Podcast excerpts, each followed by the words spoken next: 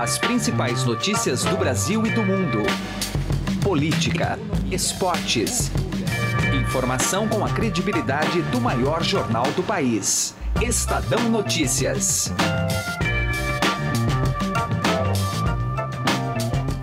Eu sou Emanuel Bonfim e está começando a partir de agora mais uma edição do Estadão Notícias, nosso podcast com análises, entrevistas e informações sobre os temas mais importantes do momento no Brasil e no mundo. Quarta-feira de cinzas, fim do carnaval, e o Brasil volta a depreender suas atenções para temas da esfera do poder. E no horizonte mais próximo, o desafio central é a reforma da Previdência. Espera-se que o Congresso, enfim, dê tramitação à proposta com a instalação da CCJ na Câmara e, posteriormente, discussão e votação em comissão especial até chegar ao plenário, onde a PEC vai precisar de dois turnos para ser aprovada. Desde que o texto foi levado aos parlamentares pelo presidente Jair Bolsonaro, vários aspectos dele viraram alvo de polêmicas e debates inflamados, como era de se esperar o próprio presidente admitiu a jornalistas negociar para baixo a idade mínima, fixada na proposta em 65 anos para homens e 62 anos para mulheres. Essa edição do podcast, este episódio, busca discutir alguns destes pontos de maior controvérsia, não só a idade mínima, mas a questão da alíquota progressiva para servidores públicos, entre outros temas. Conversamos com um especialista no assunto, economista Pedro Fernando Neri. Ele é autor do livro Reforma da Previdência: Por que o Brasil não pode esperar? Daqui a pouco então a gente ouve esse papo. O Estadão Notícias é publicado de segunda a sexta-feira, sempre às 6 horas da manhã, e você pode nos seguir e assinar gratuitamente em múltiplas plataformas. Estamos no iTunes, na Deezer, no Spotify, no Google Podcasts e qualquer agregador de podcasts. Seja bem-vindo e bem-vinda e boa audição. Estadão Notícias. Se você já tem um plano de previdência privada, faça a portabilidade para a XP Investimentos. Acesse xpi.com.br e traga sua previdência para XP. Não custa nada, é direto no site e sem nenhuma burocracia. Mais fácil que fazer portabilidade de celular. Se você ainda não tem previdência, abra agora sua conta na XP Investimentos. Estadão Notícias. Economia.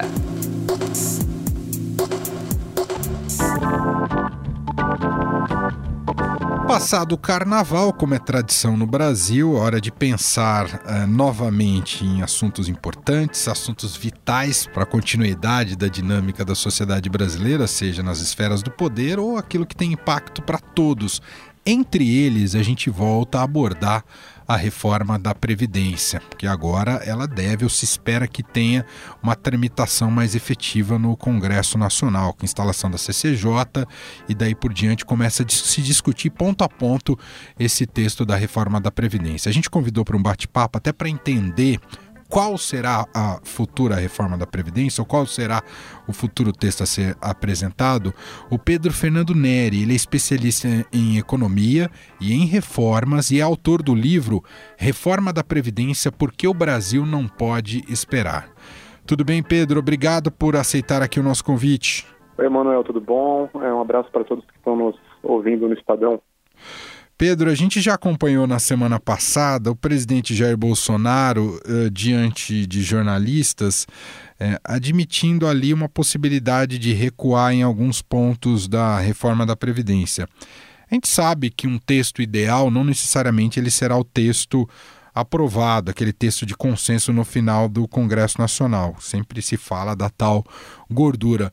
Mas eu queria um pouco da sua análise inicial, se te surpreendeu já baixar, por exemplo, a idade mínima. O que isso significa na sua visão? Olha, é, de fato isso é um, um, pouco precoce. A gente sabe que o, o, processo histórico desse tipo de reforma, desde lá do governo do presidente Fernando Henrique, é que o Poder Executivo manda uma proposta e o, ao longo da discussão no Congresso ela vai sendo suavizada e o seu impacto fiscal e o seu rigor são diminuídos. Agora, eu acho que a gente está falando de uma presidência é, especial, diferente.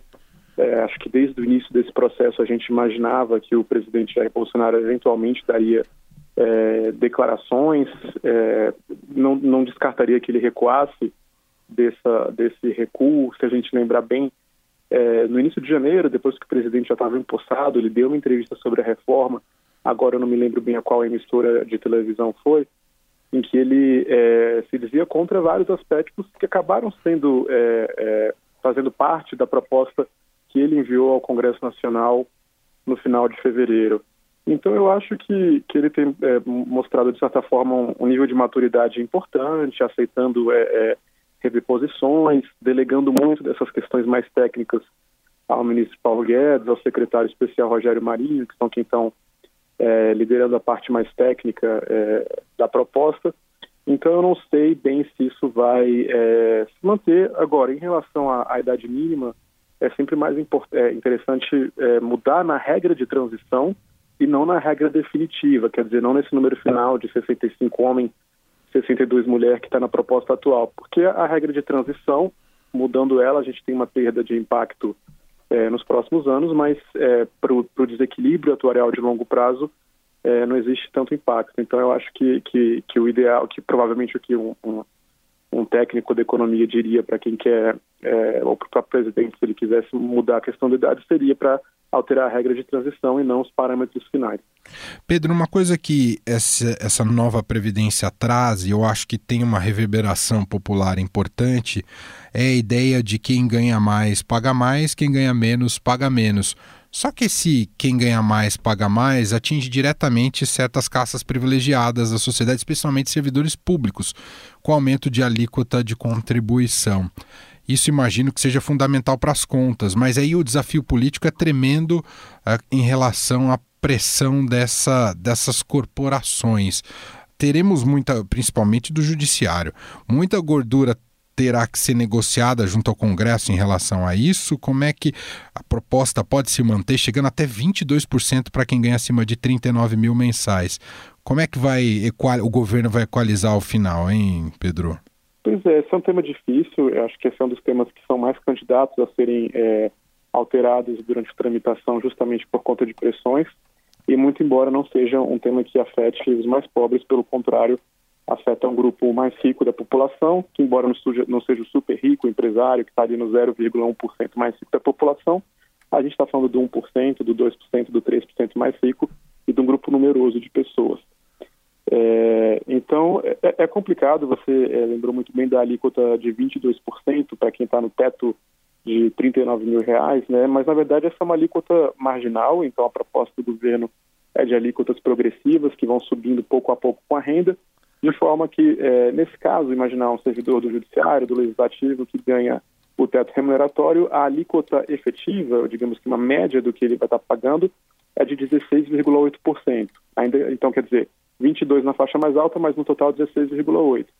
Não é nenhum fim do mundo para um sistema que é, é altamente desequilibrado, é um déficit de 40 bilhões no, no governo federal, 80 bilhões nos estados que estão quebrados, se a gente pega os déficits até 2060 e traz é, para o presente, a gente chamaria de a valor presente, chamaria isso de déficit atuarial, que é a montante do que a gente ainda tem que pagar para esses regimes, a gente está falando de uma dívida é, nos estados e municípios de 5 trilhões de reais para ser distribuídas é, é, entre os brasileiros.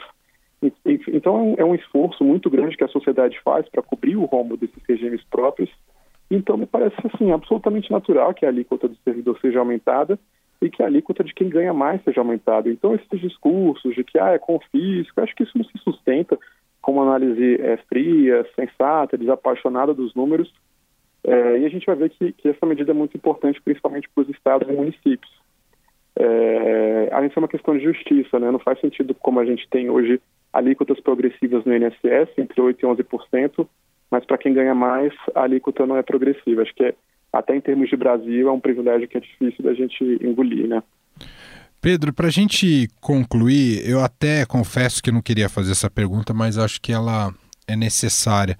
Numa uhum. situação uhum. hipotética de que seja um fracasso a tramitação da reforma da Previdência, que ou não passe, ou que se passar, passe muito, muito desgastado, que o governo entre numa espiral de fragilidade política que quase algo que a gente viu, por exemplo, com o governo do presidente Michel Temer, imaginando que então não consiga essa economia que a reforma da previdência pode providenciar para o país.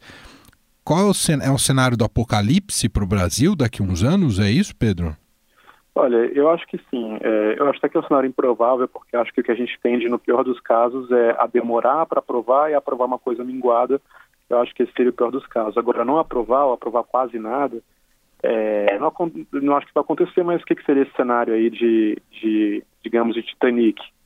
Olha, para começar, o presidente, que você falou que, que pode, isso poderia acontecer fruto de uma crise política, essa eventual crise política se agravaria porque o presidente ficaria impichável. Ele descumpriria é, a gente chama de regra de ouro da Constituição, que é uma regra que proíbe que o governo se endivide para pagar despesas correntes, como salário, previdência, etc. A gente está quase é, chegando lá e sem uma reforma a gente vai descumprir essa regra por anos e anos. Ele vai descumprir o teto de gastos, que é uma é, emenda à Constituição feita em 2016. Então, é, não vai faltar pretexto para empichar o presidente, já que a gente há pouco tempo, por muito menos, é, aprovou o impeachment da presidente Dilma Rousseff, também por, por descumprimento de regras orçamentárias e regras muito mais suaves.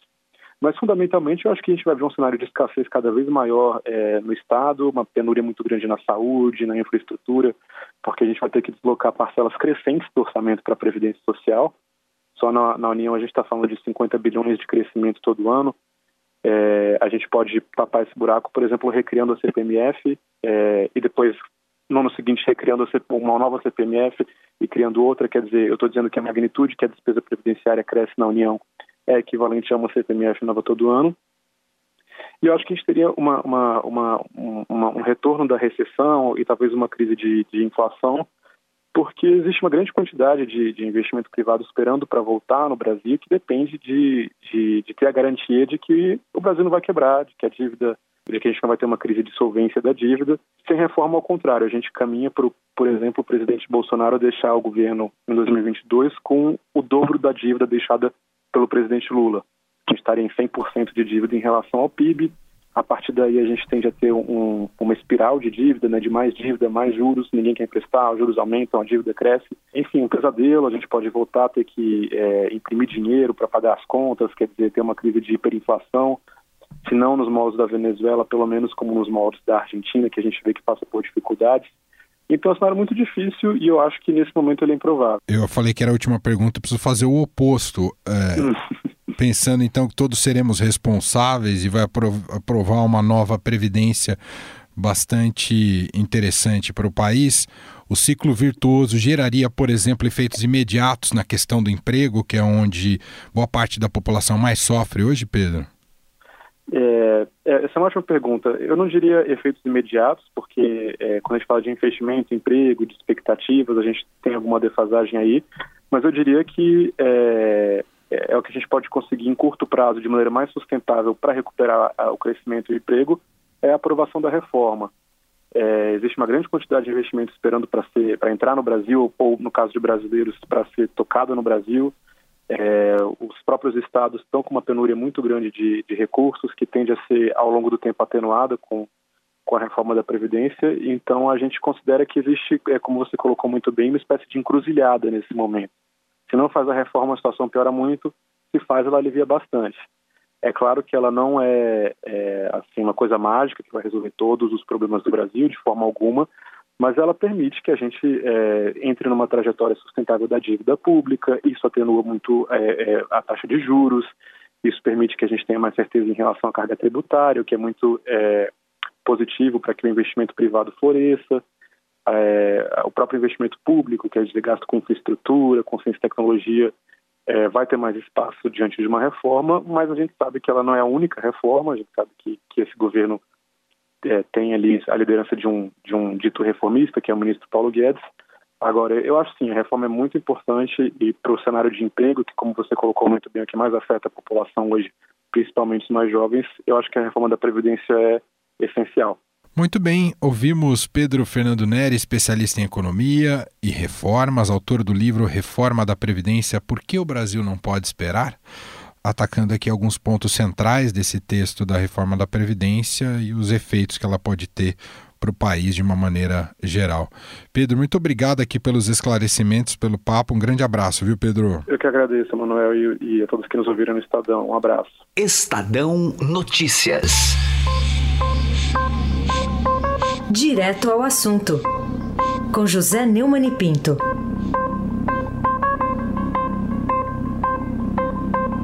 Muita gente boa, democrata de bom caráter, pouca informação, está contando eh, como positiva a visita a ser feita em breve por uma delegação da ONU para eh, dar informações ao mundo sobre a crise na Venezuela em seu estágio atual.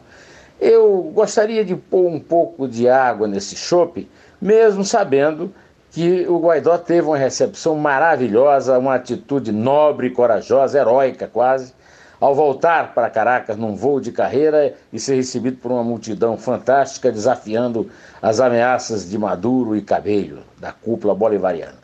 Acontece que essa delegação é, será chefiada pela chilena Michelle Bachelet, socialista, duas vezes ex-presidente do Chile, escorraçada da última vez por denúncias graves de corrupção, principalmente do seu filho, mas também porque o Chile não coadunava mais com as suas ideias.